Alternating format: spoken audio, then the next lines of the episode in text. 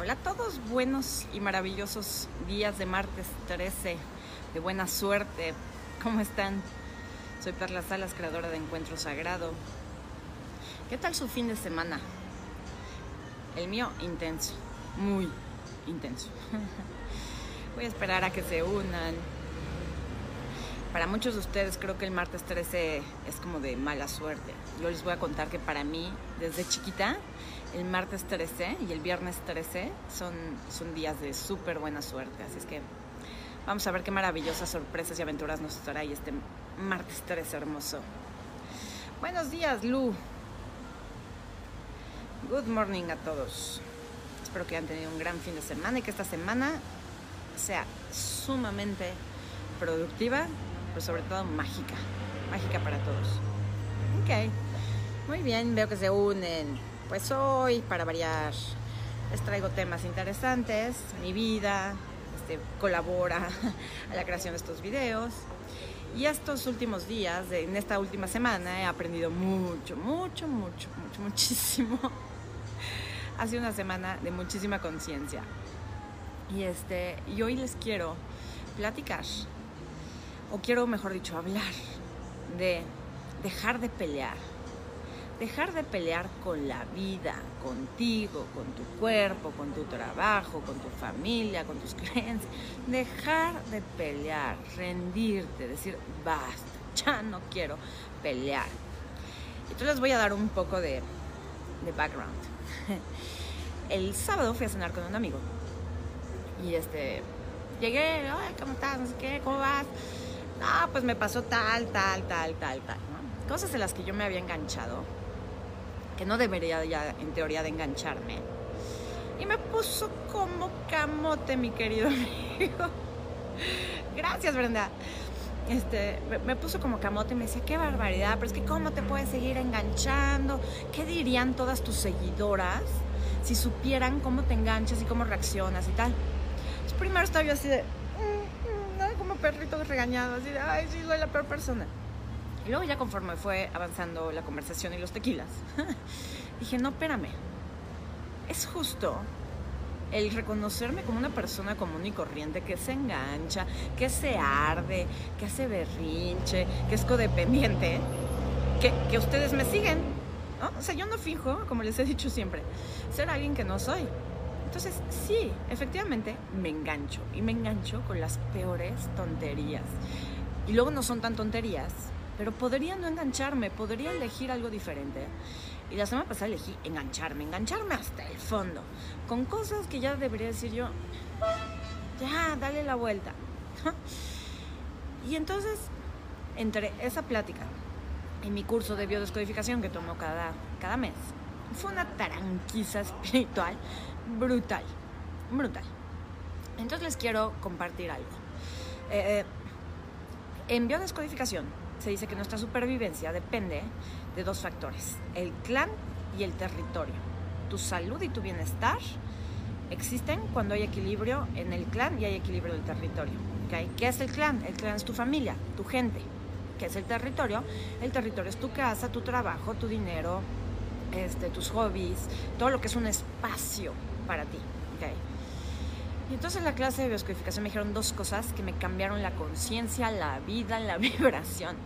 Una fue, cuando alguien que se supone que ya salió de tu clan sigue invadiendo tu territorio, es decir, tú te sales de tu trabajo, pero tomas otro trabajo en, en, el mismo edificio al que ibas antes, entonces sigues viendo a tu jefe, sigues viendo a tus compañeros, te divorcias, pero sigues viendo al padre o a la madre de tus hijos. Entonces, ya no es parte de tu clan, pero es parte de tu territorio. Cuando alguien que era parte de tu clan sigue siendo parte de tu territorio, es como si no se hubiera ido.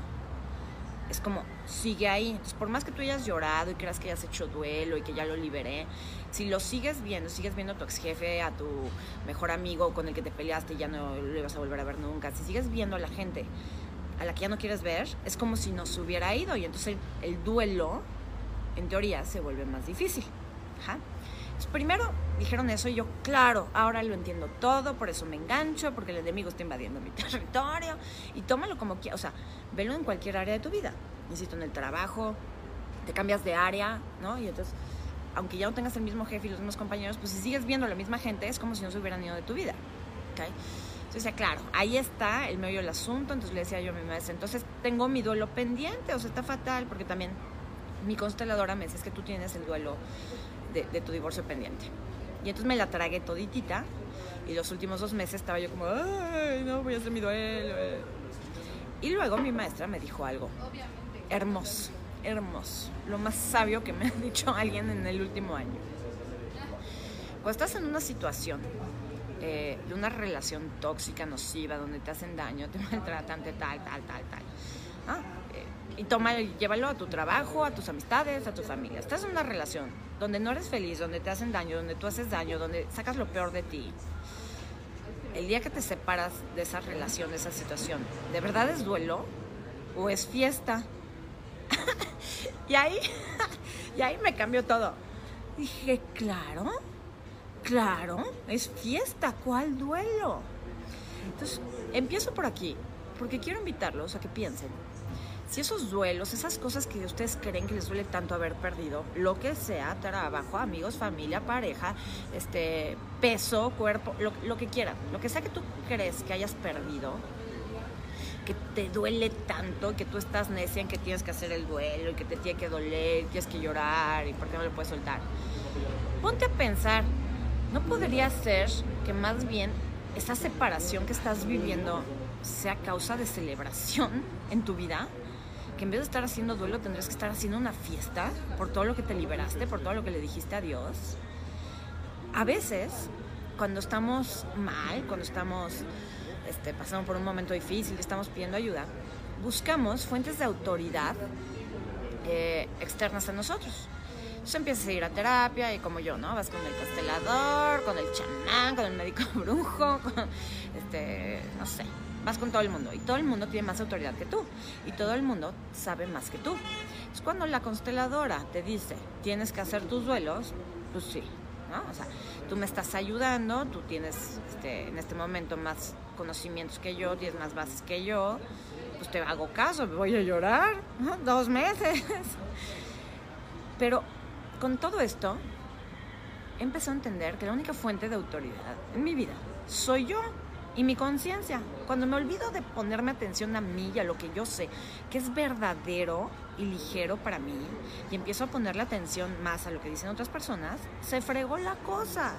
Yo he estado haciendo fiesta desde hace un año y luego me creo que tengo que hacer duelo. Pues no. O sea, pues no me, compré algo que no era real y ligero para mí, porque el manual de Carreño, el manual de las constelaciones, el manual de la psicología, dicen que el duelo dura mucho tiempo y es doloroso y o sea, pues no, ¿qué tal que no? ¿Qué tal que tú llevabas años en una relación de amistad donde todo era tóxico, donde todo era doloroso? Tú ya estabas haciendo el duelo de tu de la terminación de tu amistad desde hace muchísimos años. Nada más no le habías querido dejar ir, pero el duelo ya lo habías hecho, ya llorabas todos los días, ya eras infeliz todos los días, este, ya, o sea, ya, ya no querías estar ahí. El día que te sales, uno cree que tiene que llorar y sufrir, porque es lo lógico. O sea, ¿qué tan mala persona tendrías que ser para salirte a, lo mejor de una relación, un matrimonio, y ponerte a festejar? Qué falta de corazón, qué egoísmo, qué, qué mala persona eres. Porque es lo que dice la sociedad, tienes que llorar y sufrir. El divorcio es una tragedia. Este, terminar con una amistad, terminar con un trabajo donde llevabas 15 años trabajando, es una tragedia. Pero, ¿y si no? ¿Y si no es una tragedia? ¿Y si tú ya habías hecho tu duelo años antes? O sea, lo hiciste durante, en mi caso, 8 de 7 años, 7 años haciendo duelo, pues ya qué duelo hago. Pero yo me, yo me lo compré, me compré la mentira hace dos meses y entonces ahí estaba yo grabada, ¿no? Y en esta parte de comprarme que todavía no estaban resueltas las cosas y tenía que hacer duelo, entonces si tú estás creyendo que estás en duelo, que estás en pérdida, vas a luchar por no perder lo que crees que te definía cuando tenías eso. Es decir, tú eres contador, pierdes tu trabajo, te corre. Si tú crees que estás en pérdida en vez de en celebración, vas a hacer todo lo posible por no perder la identidad como contador y no perder tus libros y tu material y tu lugar y la justicia. Vas a luchar por lo que tú crees que es tuyo y por lo que crees que te definía. Y ahora, hoy, martes 13 de buena suerte, entiendo que no, no es así. O sea, yo no estoy en pérdida, yo estoy en modo celebración desde hace un año de mi vida. No lo quería entender. Y así en muchos aspectos de mi vida. Cuando un ser querido pasa muchos años enfermo, muy grave, que ya no se mueve, que ya no habla, que no tal, como fue el caso de mi abuela maternal. Yo me pasé cuatro años que cada vez que le iba a ver, me despedía de ella y me desahogaba y le decía todo, le decía gracias, lo máximo en mi vida. O sea, cada, durante cuatro años de mi vida, mi mamá decía, esta es la última Navidad de tu abuela. Sí, cuatro años pasando de, o sea, la última Navidad de mi abuela y no se iba y no se iba y no se iba. Muere mi abuela y sí, reconozco que la lloré, pero no la lloré tanto como pensé que le iba a llorar. Ahora entiendo. Pues, ¿cómo la voy a llorar tanto como pensaba si la lloré durante cuatro años? Cada vez que la veía, a mí se me iba el alma. ¿Cuántos duelos ya hiciste que no, que no quieres reconocer? Que ya los hiciste. Tu trabajo, me corrieron. Sí, pero ¿cuánto tiempo llevabas quejándote de tu trabajo, que no te reconocían, que no te pagaban bien, que no tal? No te corren de a gratis. La vida te corre de un lugar. Es un trabajo, una relación, una amistad, una situación. Porque necesitas algo mejor. Algo mejor, no algo peor, algo mejor. Y entonces nos corren y la vida se acaba porque ¿de dónde voy a sacar dinero? Vas a sacar dinero de un nuevo trabajo donde explotes tus verdaderas capacidades, tus verdaderos dones, tu verdadera pasión. Vas a sacar, vas a conseguir trabajo en donde sea si tú te conectas contigo. Lo mismo con la pareja, lo mismo con las amistades, lo mismo con una casa, con lo que sea que estés perdiendo. Entonces, analizando esto el fin de semana para poderles platicar de esto, eh, anoté hasta, o sea, como que anoté varios puntos, porque, porque creo que este tema de la pérdida o la separación, eh, podemos verlo desde muchos ángulos. Y yo lo que he entendido, y nuevamente es mi personal punto de vista, no estoy afirmando que yo tengo la autoridad absoluta, como les acabo de decir, por creerme que alguien más tenía más autoridad que yo, me pasé a fastidiar la vida yo sola dos meses. Entonces, a mí no me crean nada. Ustedes saquen sus propias conclusiones, ustedes escuchen y leen cosas en su vida y vean si lo que yo digo les hace sentir ligeros o no. Si lo que alguien te dice te hace sentir más pesado, más contraído, más triste, más como desmotivado, eso que te están diciendo no es verdad para ti. Puede ser verdad para la persona que te lo está diciendo, pero no forzosamente tiene que ser verdad para ti. En mi caso, yo estoy en modo celebración porque yo llevé este, muchos, estuve muchos años sufriendo en una relación. Entonces hacía duelo de ya quiero que se acabe esto, no sé cómo sanar esto. Entonces cuando se termina, pues yo no tengo que hacer como tal el duelo. Pero es mi caso, no forzosamente es el caso de todos. Tú ve que se siente ligero para ti, que se siente expansivo, que te da, eh, que te da motivación, ¿ok? Bien, entonces en cuanto a la separación, lo que, lo que venía yo analizando es que en la vida, si te estás separando de algo, si te estás peleando con algo, tu trabajo, insisto, tu cuerpo, tu salud, tus relaciones familiares, de amistad, de pareja, si te estás peleando con algo y estás pensando en separarte, quiero que pienses una cosa. Tú y la corriente de la vida te han traído este momento de necesito separarme, no veo otra opción más que separarte. ¿Y para qué querrías tú desde el alma, desde la conciencia, y para qué querría la vida que te separaras de algo o alguien que es importante para ti? Para regresar contigo. De lo que sea que te estés separando y con lo que sea que te estés peleando, la vida te ha traído ahí para que tú elijas ponerte en paz contigo escúchalo bien, me estoy peleando con esta persona porque la vida me está pidiendo que me aleje un segundo, un segundo o un mes o un año para siempre, que me aleje y regrese conmigo, a ponerme en paz yo conmigo, no en paz yo con la otra persona. Cuando estás en un punto de separarte de alguien por tanto que peleas, nuevamente, alguien, quien sea, jefe, amigo, madre, padre, hermano, si te estás separando de alguien porque todo el tiempo están peleando, lo que falta es paz. Pero si tú eres todo lo que existe y fuera de ti no hay nada, ni siquiera el otro, entonces a quien le falta paz dentro de sí mismo es a ti, no al otro, no a la relación. La relación que tienes con el otro, quien quiera que sea, es un reflejo de cómo te relacionas tú dentro de ti mismo. ¿ok? Entonces, resistirte a separarte de alguien, incluso cuando estás peleándote con una amiga, ¿no? De, no, güey, no, eh, están discutiendo. Tú quieres tener la razón, tu amiga quiere tener la razón. Ese momento de pleito que tienes en la vida con diferentes cosas y personas, está diciendo sepárense, sepárense. A ver, háganse cada quien a su esquina. Si tú te resistes a separarte y quieres seguir peleando, y quieres seguir teniendo la razón y quieres seguir ganando, lo que estás haciendo es poniéndole combustible a la hoguera. Estás luchando la resistencia de tu amiga a escuchar, no sé, tu punto de vista. Estás alimentando esa resistencia con tu propia resistencia a soltar tu punto de vista. ¿Y qué están haciendo entre las dos? Haciendo más grande el problema. La otra se resiste, es una lucha de poder. Entonces yo, yo estuve toda la semana pasada en esa lucha de poder de yo tengo la razón y tú no sé qué y tú no sé cuál. Entonces cuando te das cuenta de que luchando por tener la razón, lo único que haces es hacerlo más grande, pues te puede caer el 20 de que, o mejor dicho, te puedes ir a la pregunta, ir hacia adentro y decirte, ¿esto es lo que yo quiero? O sea, me separé de esta persona, de este trabajo, de esta amistad, justo para ya no pelear, justo para ya no tener problemas, justo para, uff, ¿no? O sea, allá, un espacio.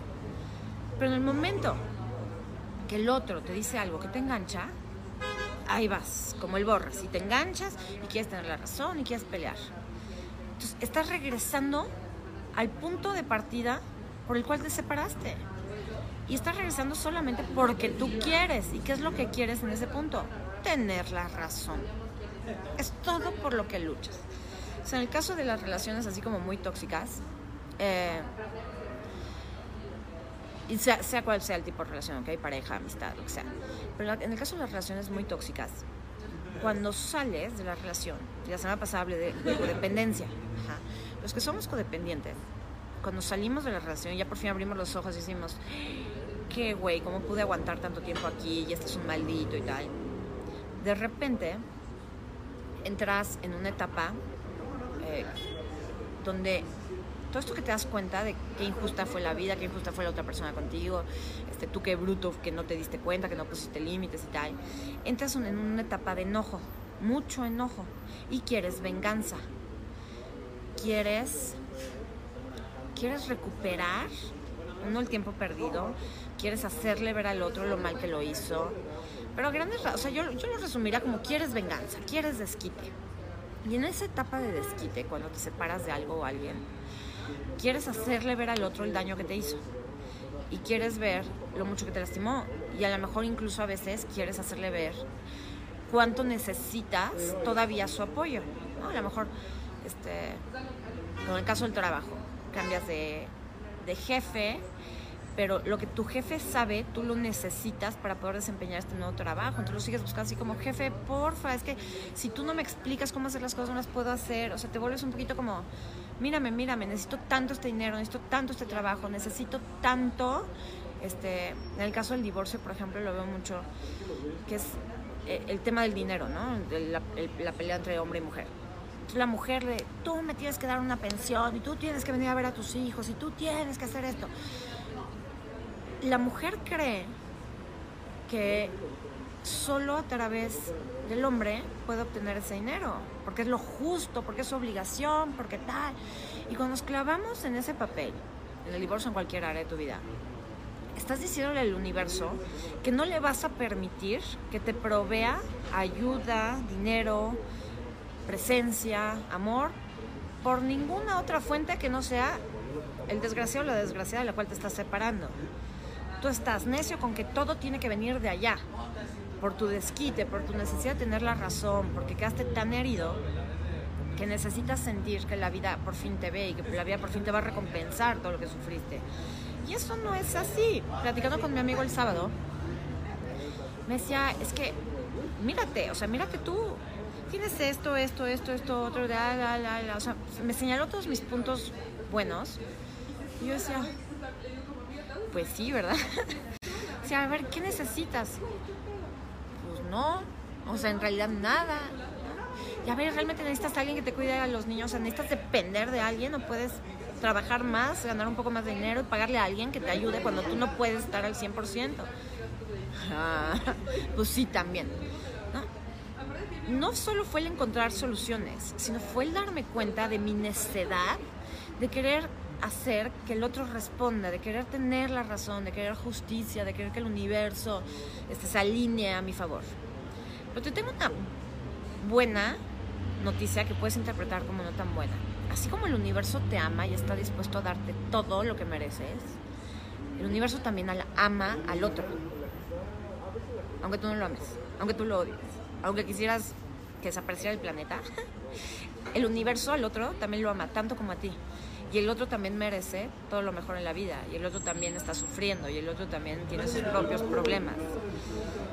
Y cuando tú estás en modo pelear con la vida, con tu jefe, con tu trabajo, con tus parejas, en el fondo, en el fondo, si eres honesto contigo mismo, lo que quieres es que el universo no quiera tanto al otro, que te quiera más a ti. Y que a ti sí te den, y que a ti sí te provean, y que a ti sí te lleguen las oportunidades. Y al otro no. Al otro no.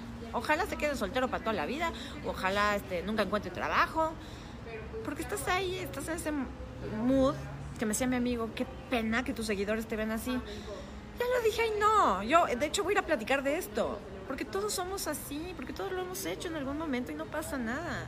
Lo bonito es darte cuenta. Y cuando te das cuenta, entonces puedes empezar a cambiarlo. Una herramienta que a mí me ha funcionado de maravilla infalible, infalible, particularmente si estás con un depredador o un narcisista, es cuando te cachas que estás peleando por tener la razón. Esto tiene que ser así. Y el otro no se quiere bajar de su caballo. Por más que tú sepas que tienes la razón, y esto va más para ustedes, mujeres lindas, que les encanta de, es que es el padre de mis hijos, tendría que estar presente y tendría que hacerse cargo y él te dice que no, y que no, y que tiene que trabajar y darles de comer y que por eso no está, tú nada más le contestas. Tienes razón, tú estás bien, yo estoy mal. Tú estás bien, yo estoy mal. Tienes toda la razón, tú estás bien, yo estoy mal. No había visto mi situación, mi forma de pensar desde tu punto de vista. Tú estás bien, yo estoy mal. Y en ese momento, como por arte de magia, les juro por mi vida, que en ese momento el otro se queda en blanco. ¿De qué? Me dio la razón. Pero más allá de que le, le haces cortocircuito en el cerebro al otro, te voy a decir qué pasa. Este está peleando, tirando golpes. Pero para tirar un golpe, puedes tirarlo al aire o puedes tirarlo contra algo el otro tira el golpe contra ti. Tú lo recibes en el momento que te resistes a recibir ese golpe. Tú no me vas a decir qué hacer. Tú no me vas a este, cambiar mi forma de ser. Tú no vas a cambiar mi forma de pensar. O yo hice este trabajo y me merezco que me paguen por él. Ajá. Entonces, en el momento que tú te estás resistiendo a que el otro te diga lo que sea que te quiera decir o que haga lo que sea que quiera hacer, tú te pones, te pones así y empiezan a pelear. ¿okay? Cuando tú dices, tú estás bien, yo estoy mal, tú tienes la razón ya no hay, ya no hay con quién pelear. Y si ya no tengo a dónde tirar el golpe, ya me puedo soltar. La resistencia se suelta. La resistencia que el otro pone y que tú alimentas con tu propia resistencia, en el momento que tú cedes el control, cedes la necesidad de tener la razón, la resistencia desaparece y se acaba la necesidad de pelear. Sí, a lo mejor alguno de los dos al ratito va a regresar porque se quedaron con ganas de bronca y van a regresar a querer hacer bronca. Pero ahí es donde tú te tienes que cachar y decir, ¿de verdad quiero tener más problemas o quiero paz? Entonces, cuando, cuando te encuentres en esta situación, estoy peleando con todo en mi vida, no quiero que nadie me diga nada, no quiero que nadie me hable, que nadie me... ¡No me hablen! Los odio a todos. Estás en esta situación. La vida te ha traído a esta situación de no quiero nada con nadie, porque te está pidiendo que estés en paz contigo. Es otra cosa que a mí me ha funcionado de maravilla, es repetirme en mi mente, soy una pacificadora haciendo espacio en mi vida para algo mejor. Soy una pacificadora haciendo espacio en mi vida para algo mejor. O haciendo espacio en mi vida para más paz. Y cada vez que sé que voy a ver, hablar, enfrentarme con algo o alguien que me molesta y me saca de mis casillas, me repito quién soy. Soy una pacificadora. En este momento lo que estoy buscando es estar en paz, en paz conmigo, en paz con mis pensamientos, en paz con mi cuerpo. Tú tienes que buscar tu propia paz, porque te tengo una noticia. Tú decides si es buena o mala. Tú decides, tú, tú eliges tus sentimientos. Tú. Nadie te hace sentir nada que tú no elijas sentir. Les he puesto este ejemplo millones de veces. Si yo ahorita me pongo a decirles que todos son unos tontos, tarugos, malas personas, habrá algunos de ustedes que lloren, otros que se enojen, otros que la apaguen la transmisión nunca más me vuelvan a seguir, otros que se empiecen a reír digan, ahora qué le pasó a la loca esta. Hay millones de formas de reaccionar ante algo y eso lo eliges tú. No importa cuánto yo te insulte, tú decides cómo sentirte ante mis insultos. Y si tú eres capaz de elegir tus sentimientos, eres capaz de cambiarlos. Gente que te toque los botones va a haber siempre. Gente que te lleve al límite va a haber siempre. Pero como siempre les digo, Dios no nos manda más que ángeles. Y esos ángeles que vienen a tocarte los botones, así sea tu madre, tu padre, tu hermano, tu hijo, esas, esos angelitos vienen a decirte, ponte en paz con esta parte de ti que yo represento. Ponte en paz dentro de ti con esta necesidad de tener la razón, con esta necesidad de controlar, con esta necesidad de ser visto y reconocido y apreciado. Ponte en paz dentro de ti, no acá afuera. Si tú estás en paz dentro de ti y tú dentro de ti eliges la paz, allá afuera pasan dos cosas. O la situación se pone en paz o la gente que no se puede poner en paz contigo se va. Así de sencillo. ¿Y cómo le hago para elegir la paz si estoy, ya estoy enganchado, ya estoy enojado, me está insultando, me está gritando? Sí te tienes que esforzar. O sea, mala, mala pata, no solo es pensar de, ay, la paz tan linda. Porque eso no sirve primero la paz y luego la razón. No, no sirve. Cuando estás en plena bronca, peleando por tu sueldo, por tu, por tu ascenso que no te dieron, este, por el divorcio, por lo que sea, cuando estás ahí no puedes pensar en, ay, primero la paz y luego la razón. No, no me inventen tonterías. Eso no se puede. Pero sí puedes hacer una cosa si te esfuerzas. Y eso es, cuando vayas con esa persona, cosa, lugar, situación que te saca de quicio, llévate tú solito un recordatorio. Un este, un anillo, Que te recuerde, que tenga esa intención, un hilito en el dedo, un recordatorio en el teléfono, ya un recordatorio que tenga la palabra paz, paz. Entonces tú sabes que vas a ver a tu jefe que te prende todos los botones. Te pones tu anillo especial de la paz, Voy a ponerme anillo de paz. Cuando estés con el jefe, desde que lo ves, volteas a ver tu anillo, te acuerdas de que tienes que pensar en la paz. Y dentro de ti, si no lo puedes hacer en voz alta, dices paz paz. Paz. No, se, no le estás mandando paz, no lo estás bendiciendo, no estás enviando luces de colores. Buzo. No te estoy pidiendo que hagas tonterías. Te estoy pidiendo que entrenes tu mente. Tú nada más repites paz. Paz. ¿Paz para quién? Para ti. No para tu entorno, para el mundo. Porque ¿qué es tu entorno? ¿Qué es el mundo? ¿Qué es tu jefe? ¿Qué es lo que hay allá afuera? Eres tú. Fuera de ti no hay nada. Ajá. Entonces tú empiezas a repetir paz, paz. Y te empiezas, te empiezas a permitir sentir la paz. ¿Cómo siento paz en medio del caos? Solo la sientes en tu cuerpo, paz, paz. Hazlo, hazlo. 320 personas que me están viendo, ¿lo pueden hacer?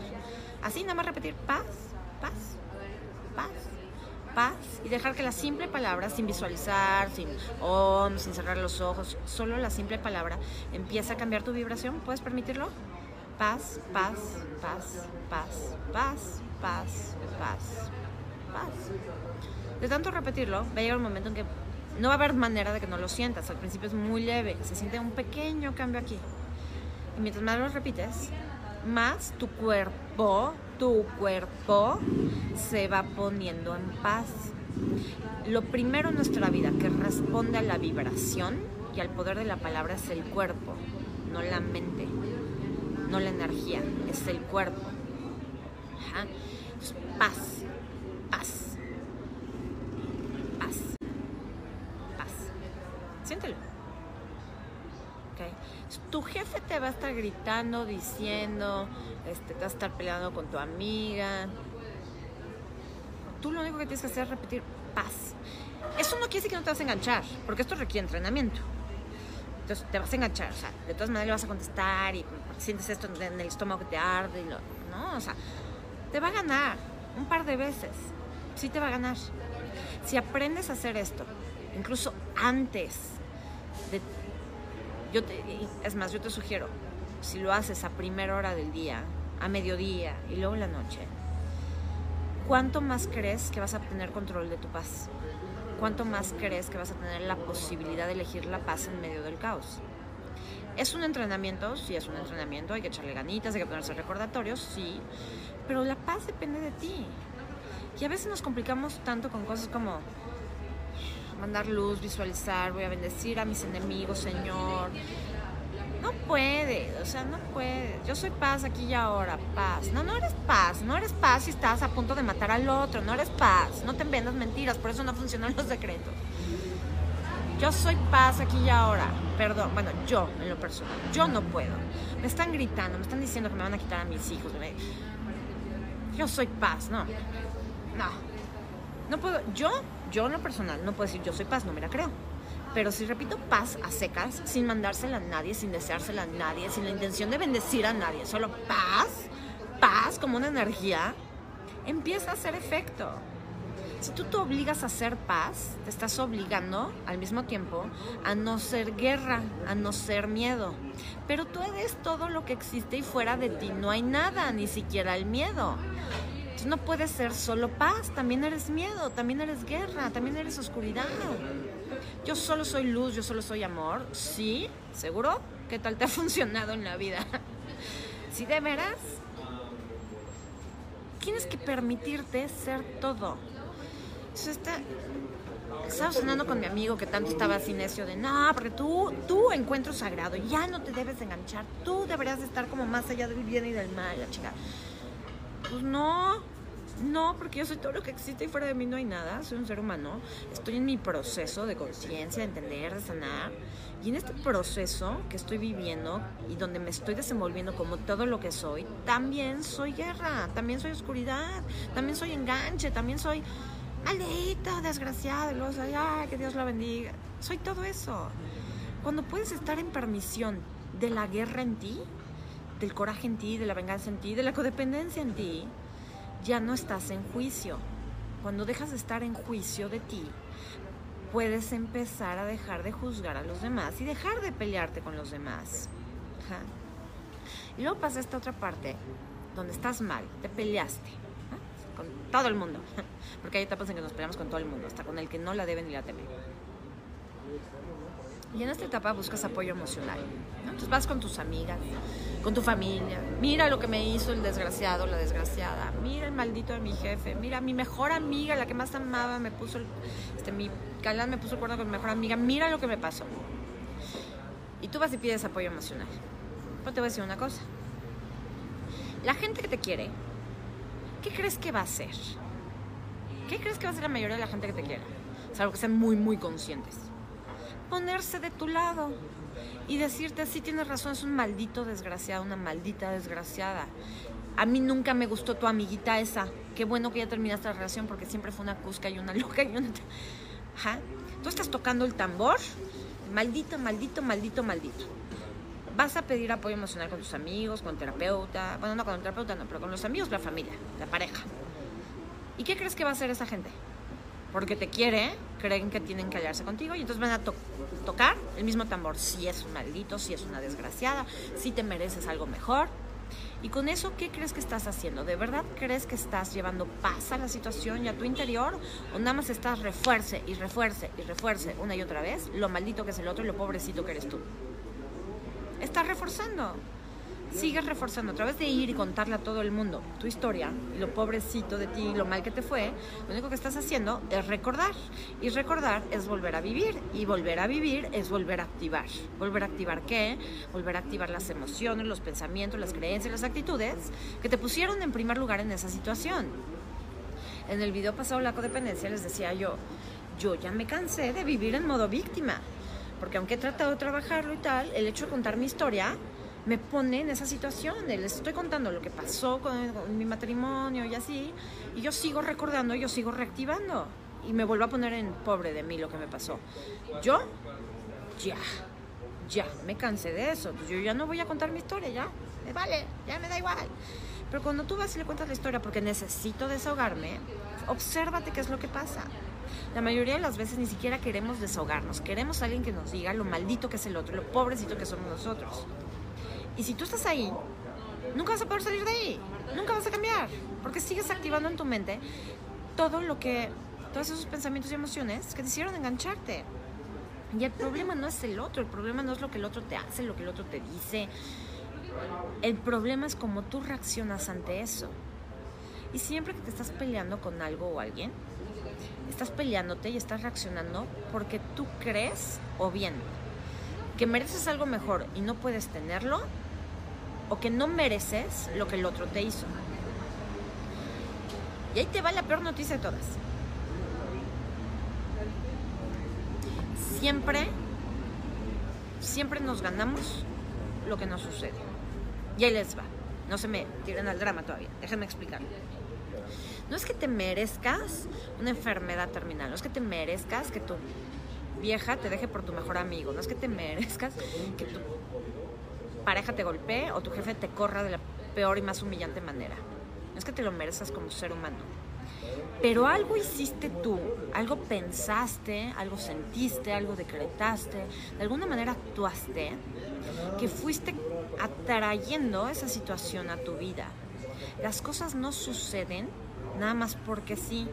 En nuestra vida sucede lo que está en resonancia con nosotros, por doloroso que es aceptarlo. Si te golpean en tu relación, mala noticia, tú resuenas en el papel de víctima, en el papel de pégame pero no me dejes, merezco ser castigado. Entonces el otro llega y te pega, te lo ganaste, pero no te lo ganaste por ser mala persona y porque castigo divino y es un karma. Te lo ganaste a través de tus pensamientos, te lo ganaste a través de no darte cuenta de cuánto dolor hay dentro de ti que te está haciendo creer que prefieres que te peguen a dejar a alguien. Si me estoy dando a entender, todo lo que has vivido en tu vida lo has creado. Yo hoy me doy cuenta de todo, o sea, como que veo todas las formas como de maltrato, este, que me he llevado mal con alguien en mi vida. Y digo, pues sí, por mucho que me duela aceptarlo, sí, yo también me puse de pechito, yo lo generé, mis pensamientos, mis actitudes, mi negación al cambio, mi negación a hacerme cargo de mí misma, o sea, todo eso fue llevando a que el otro subiera la intensidad de su mensaje hasta que me tuve que dar cuenta, porque me tuve que dar cuenta. Los ángeles con los que nos peleamos llegan a nuestra vida con un mensaje. Y el primer mensaje de tu jefe histérico a lo mejor es échale más ganas. Así, leve, échale más ganas, puedes hacerlo mejor. Y tú no entiendes nada. Échale más ganas a qué, me desvelé durante tres días para sacar esta chamba adelante, soy la primera que llega temprano, la última que se va. Y ahí te va. Échale más ganas a qué. ¿Qué mensaje te está dando ese ángel? ¡A tu vida! ¡A tu vida! Échale más ganas a dormir, échale más ganas a comer, échale más ganas a entender que ser una buena persona o merecer abundancia, éxito, prosperidad en la vida no depende de este trabajo, depende de ti, cómo tú te sientas contigo. Échale ganas a eso. Ese es el verdadero mensaje del ángel que es tu jefe no lo entiendes y sigues necio con desvelarte, con no comer, con no dormir, con perder tu vida entera por ese trabajo, porque esto te va a llevar a la cima. Sigues necio, necio, necio. Van pasando los meses y ya no solo te dice échale ganas, ahora te dice eres un animal, ¿cómo no puedes? Te lo he dicho 20 veces. Y sigue subiendo la intensidad del mensaje porque tú sigues sin entender. Hasta el día que te corre y te humilla enfrente de toda la oficina. No es él, eres tú que no quisiste entender el mensaje, porque el día que te corre, sientes que se te va la vida. Lo di todo este trabajo y no me reconocieron nada. Exacto, lo, di, lo diste todo al otro y nunca te reconociste tú. ¿Cómo esperas que el otro te reconozca? Trasládalo a cualquier área de tu vida que necesites, ¿ok? Estoy poniendo ejemplos como lo más aterrizados que puedo. Pero así funciona nuestra vida. Así funcionó, por lo menos en mi vida. El mensaje de, del ángel que mi vida mandó era siempre el mismo. Tú hazte cargo de ti. Tú hazte cargo de ti. Tú mírate a ti. Tú apláudete a ti. Tú cuídate a ti. Tú quiérete a ti. Tú vive tu vida. Tú. Y me lo decía a través de palabras horribles, de actitudes horribles, pero finalmente ese era su mensaje y tuvo que irle subiendo la intensidad a lo largo de los años para que yo entendiera. Apenas ahora empiezo a entender. Y me ha costado trabajo, sí, mucho dolor, sí. Quiere decir que solo estoy, que solo yo estoy mal y el otro entonces está bien y el otro es una, o sea, de verdad es un ángel y no tiene nada que trabajar. Por supuesto que no, el otro está igual de fregado y de jodido que tú, porque si no, no resonarían. Si tú estás fregada, no viendo tu vida y en la codependencia total, el otro está igual, igualito, no podría estar en tu vida si no resonara en el mismo nivel contigo. Pero a ti te vale, te tiene que valer gorro si el otro cambia o no cambia, si el otro entiende o no entiende, si el otro hace su chamo o no, que eso fue lo que mi amigo me hizo entender. No va a cambiar, no te va a dar lo que necesitas, no va, no va a hacer nada de lo que tú esperas, nada. No solo por como el otro es como persona, el otro no va a cambiar porque tú no has cambiado, porque tú no has soltado la necesidad de hacerte cargo, o sea, tú no has soltado la necesidad de que otro se haga cargo de ti, tú no te haces cargo de ti mismo, tú sigues viendo allá afuera a lo que el otro no hace, a lo maldito que es, al aumento que no te dio, sigues viendo allá. Y mientras sigas viendo allá, no puedes cambiar acá adentro, no hay paz acá adentro, no te estás pacificando tú. Y si no te pacificas tú, el otro, que es un ángel y que es un espejo, te va a reflejar todas esas formas en que tú sigues peleándote dentro de ti. Con la justicia, con el debiera ser una mejor madre, un mejor padre, un mejor amigo. Pero esa pelea está dentro de ti y el otro solo te lo está reflejando. Entonces, he ido entendiendo que hablar porque luego te dicen, necesitas hablar de lo que te pasó, necesitas desahogarte. Sí, en terapia. En un ambiente contenido donde el de enfrente no tenga ningún punto de vista sobre ti, sobre tu vida y le valga gorro si le haces caso o no, lo que hagas con tu vida. Tú al terapeuta le pagas porque te escuche, porque medio te guíe, medio te aconseje, porque quien tiene que resolver la vida eres tú. Pero el terapeuta, si es un buen terapeuta, tan pronto te vas, se lava las manos y le vale madre lo que hagas con tu vida. Ahí ve y desahógate. Paga lo que sea necesario por ir a hablar con esa persona. Pero al resto del mundo, ya no le cuentes nada, ya no le digas lo que te hicieron, lo que te pasó, el maldito de mi jefe, este, mi marido que no me da. Deja de hablar de eso, porque la medida en que hablas de eso, lo refuerzas, lo mantienes vivo aquí en el presente. ¿Qué es lo que yo estaba haciendo? Yo no quiero mantener vivo esto, yo ya no quiero, o sea, nada, quiero que desaparezca en la medida de lo posible, creo que desaparezca en mi mundo, en todos los sentidos, que desaparezcan mis palabras, de mis pensamientos, de mis emociones, de mi energía. ¿Qué crees? Para que el otro, lo que el otro te hizo, lo que el otro este, te dañó, no te dio, para que eso desaparezca, tienes que dejar de hablar de eso con todo el mundo. Tienes que dejar de contar tu historia. El otro día un cuate que me sigue aquí, lo puse como camote en el video porque dije, deja de contar tu historia víctima, deja de contar que eres esto y lo otro y lo otro y lo otro. No porque a mí me moleste, a mí me da igual, ¿yo qué? Deja de contarlo por ti, porque si tú sigues diciéndote y definiéndote como este, codependiente, alcohólico, narcisista, este, no sé, me dejaron, cuerneado, si te sigues definiendo así y en voz alta, nunca vas a salir de ahí, nunca. Porque además la gente no te va a permitir olvidarlo, esta es otra cuando tú te peleas con alguien, vas y le cuentas a todas tus amigas, a todos tus familiares, pobre de mí, mira lo que me pasó. ¿Tú qué crees que va a decir tu mejor amiga dentro de tres días cuando le digas, amiga, ya volví con el que me pegó, o con el que me cuernió, o con el que me insultó? Pues como es tu amiga, pues no te va a decir, ay amiguita, pues si eso te hace feliz, bueno, para la quinta te va a decir, eres una reverenda idiota y ahí te ves. Y a mí mejor ya no me cuentes. ¿Cómo crees que va a ver tu amiga al idiota con el que andas. ¿Con buenos ojos? No, ya hiciste que tu familia ¿eh? y el resto del mundo lo juzguen o la juzguen como la peor persona del mundo. tú, tú ni siquiera vas a estar a gusto con la otra persona. Entonces vas a tener que renunciar a todo tu mundo que hiciste que juzgaran a tu idiota para estar con tu idiota. Y al renunciar al resto del mundo por tu idiota, estás renunciando a ti. ¿Sí? La publicación de hoy dice, nunca, nunca te dejes a ti a cambio de estar con alguien más. Y es justamente esto. Somos capaces de renunciar a nuestra familia, a nuestro tiempo libre, a nuestros hobbies, a nuestras pasiones, a cambio de tener al otro. Llames como llames al otro. Este, pareja, jefe, dinero, estatus, prestigio, éxito, lo que sea, con tal de tener esto otro en mi vida. Pues lo que sea, eso, lo que sea que tengas que sacrificar, lleva tu nombre, escrito por todos lados. Estás sacrificando todo lo que tú has creado, todo lo que tú eres, todo en donde tú vibras. Esta parte de hablar ¿no? y contarle a todo el mundo tu vida, yo te sugiero ampliamente, por experiencia, que lo hagas. Que ya no lo hagas, que dejes de hablar de eso, más que en terapia. O con una amiga que te quiera tanto, tanto, tanto, tanto, tanto, tanto, esté dispuesta a escucharte en tus cinco minutos de víctima, como a veces lo hace Mónica Martel conmigo y otras amigas. Que le puedas hablar y decir, estoy en mi modo víctima, necesito contarlo cinco minutos para que se salga de mí y ya no volver a hablar de esto nunca más con nadie más. Entonces sí, pero si vas a ir por todo el mundo contando tu historia, nunca vas a salir de ahí.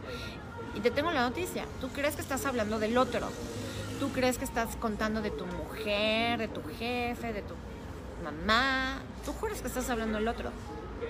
Pero ¿qué crees? Siempre, siempre, siempre estás hablando de ti. Siempre. Y se los puse, se los demostré en el video anterior de la codependencia. Les dije, les he dicho todas estas cosas sobre los narcisistas. Ya le tiré duro y tupido. Pero el video que hice sobre la codependencia fue para decirles, miren, como todo lo que dije del narcisista me aplica a mí como codependiente. No dije nada del narcisista que no sea aplicable a mí. Ya sea exactamente igual a como lo hace un narcisista, a justo al revés. Pero sigue siendo un reflejo. El reflejo inverso, pero es un reflejo.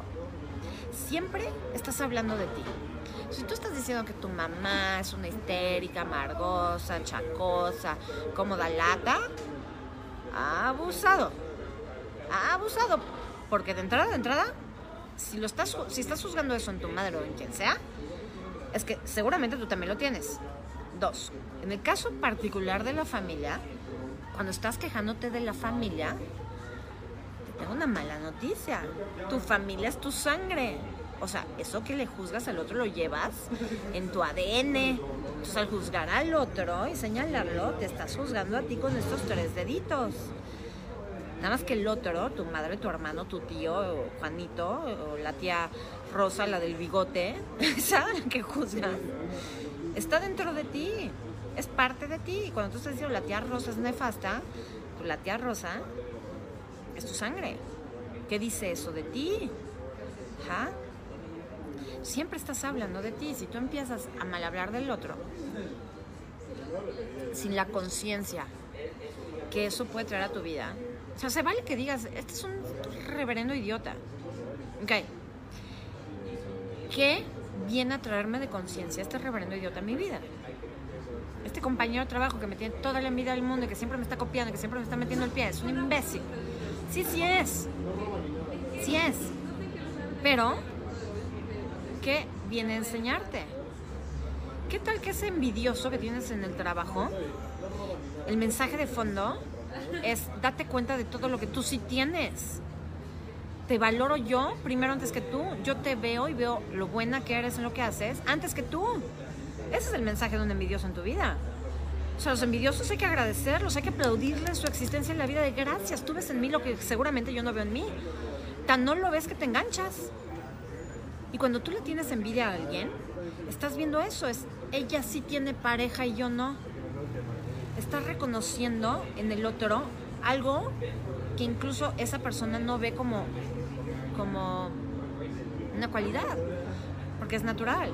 Pero también esa persona a la que tú envidias, eh, esa persona a la que tú envidias, te está mostrando lo que tú podrías tener y no has elegido es que qué envidia me da esa vieja, mira qué cuerpazo y te haga todo el día. Pues tú podrías tener eso.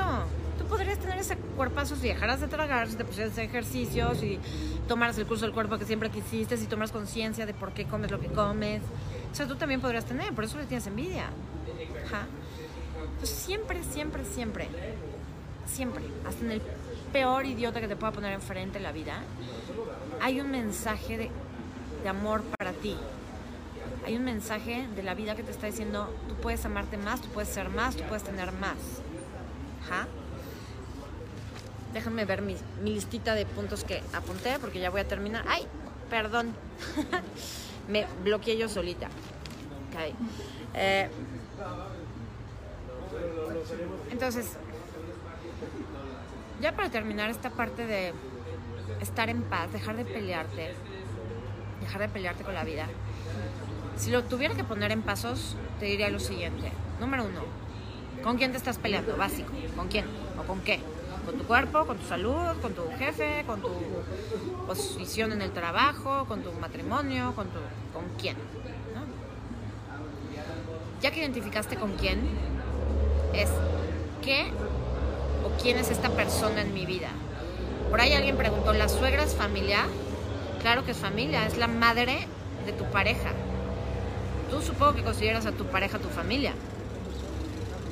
Si no puedes considerar a su madre como parte de tu familia, entonces no has terminado de aceptarlo a él. Yo sé que a veces las suegras son odiosas, pero es la madre de tu pareja.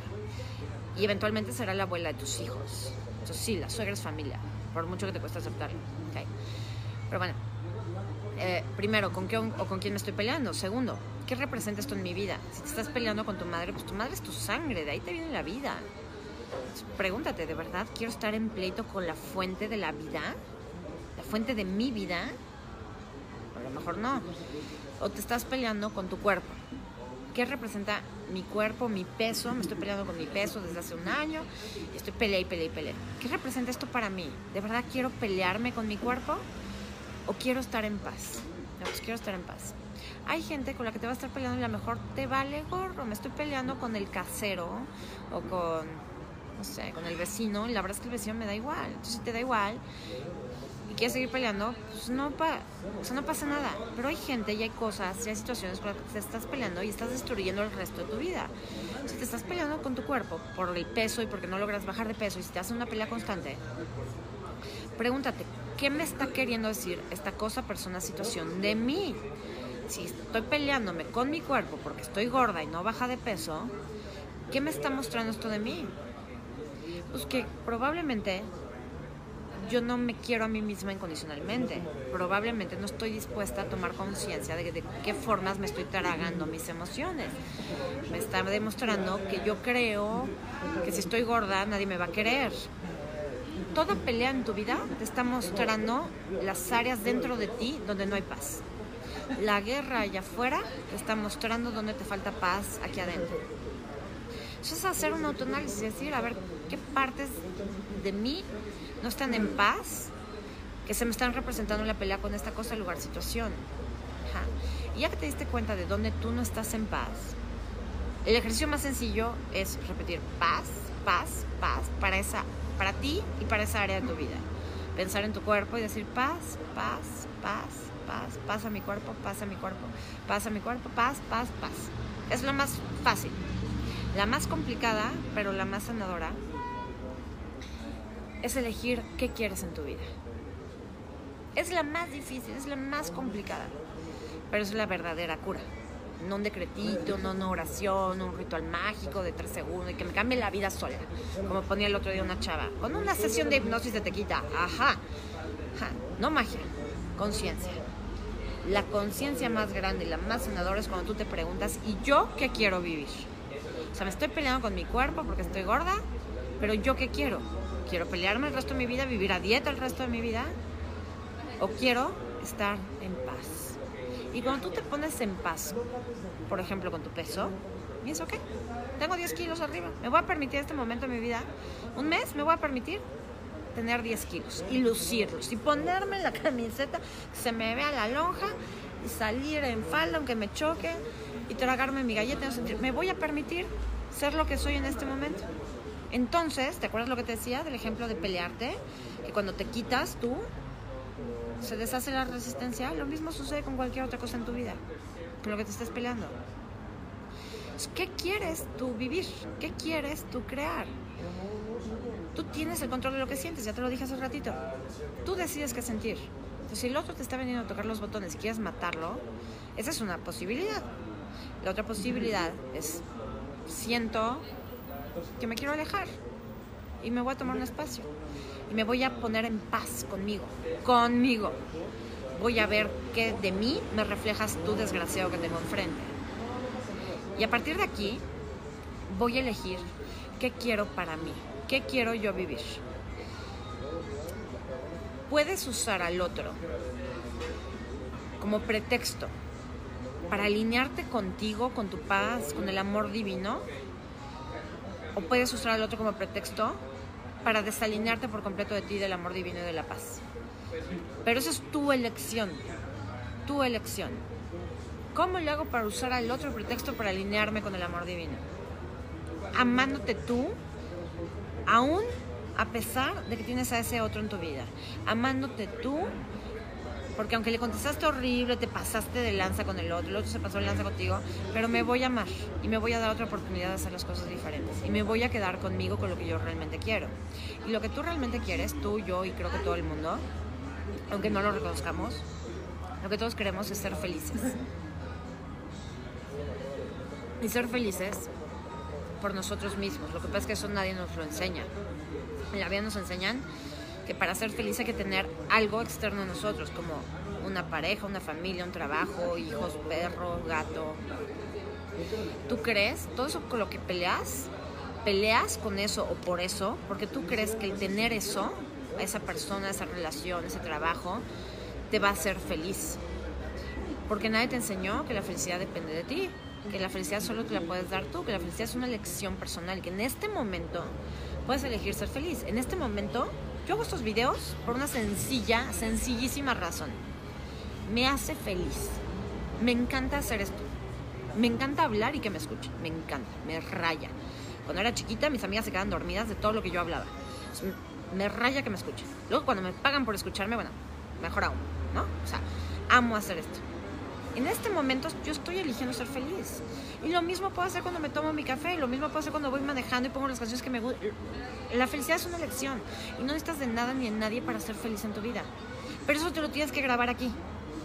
Y la única forma en que la vida nos lleva a que nos lo grabemos, que entendamos que solo tú puedes hacerte feliz, es haciendo que todo lo de allá afuera te haga infeliz.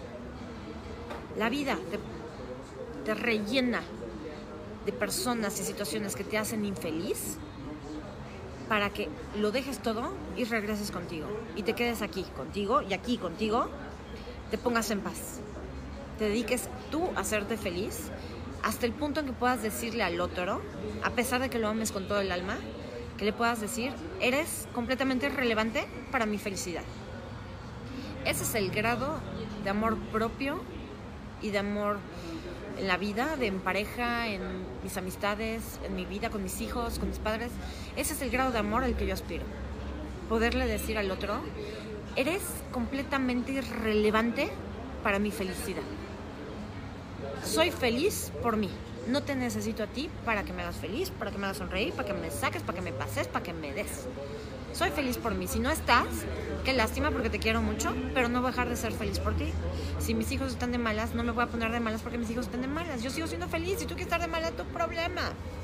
Si mis papás no están de buenas, su problema. Yo quiero seguir siendo feliz. Quiero poder llegar a querer tanto.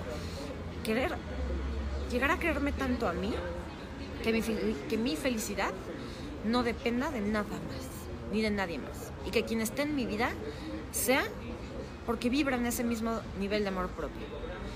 Que esas personas puedan amarse tanto a sí mismas que lo que yo haga o deje de hacer en mi vida no les represente nada en su nivel de felicidad y realización. Entonces, deja de pelear. Pregúntate qué es lo que tú realmente quieres. Y enfócate en conseguirlo primero dentro de ti. Porque esas personas con las que te estás peleando, esas situaciones con las que te están peleando, acuérdate, están ahí justamente para que te pongas en paz contigo dentro de ti. Mientras no te pongas en paz contigo dentro de ti, ellas no van a desaparecer, ellas no van a dejar de pelear, pero tú sí puedes. Sí se puede. ¿Ok? Los quiero muchísimo, les deseo una excelente semana. Si me es posible, me vuelvo a aparecer. Si no me es posible, nos vemos el próximo martes. Muchísimas gracias, los amo. Nos vemos pronto. Bye bye.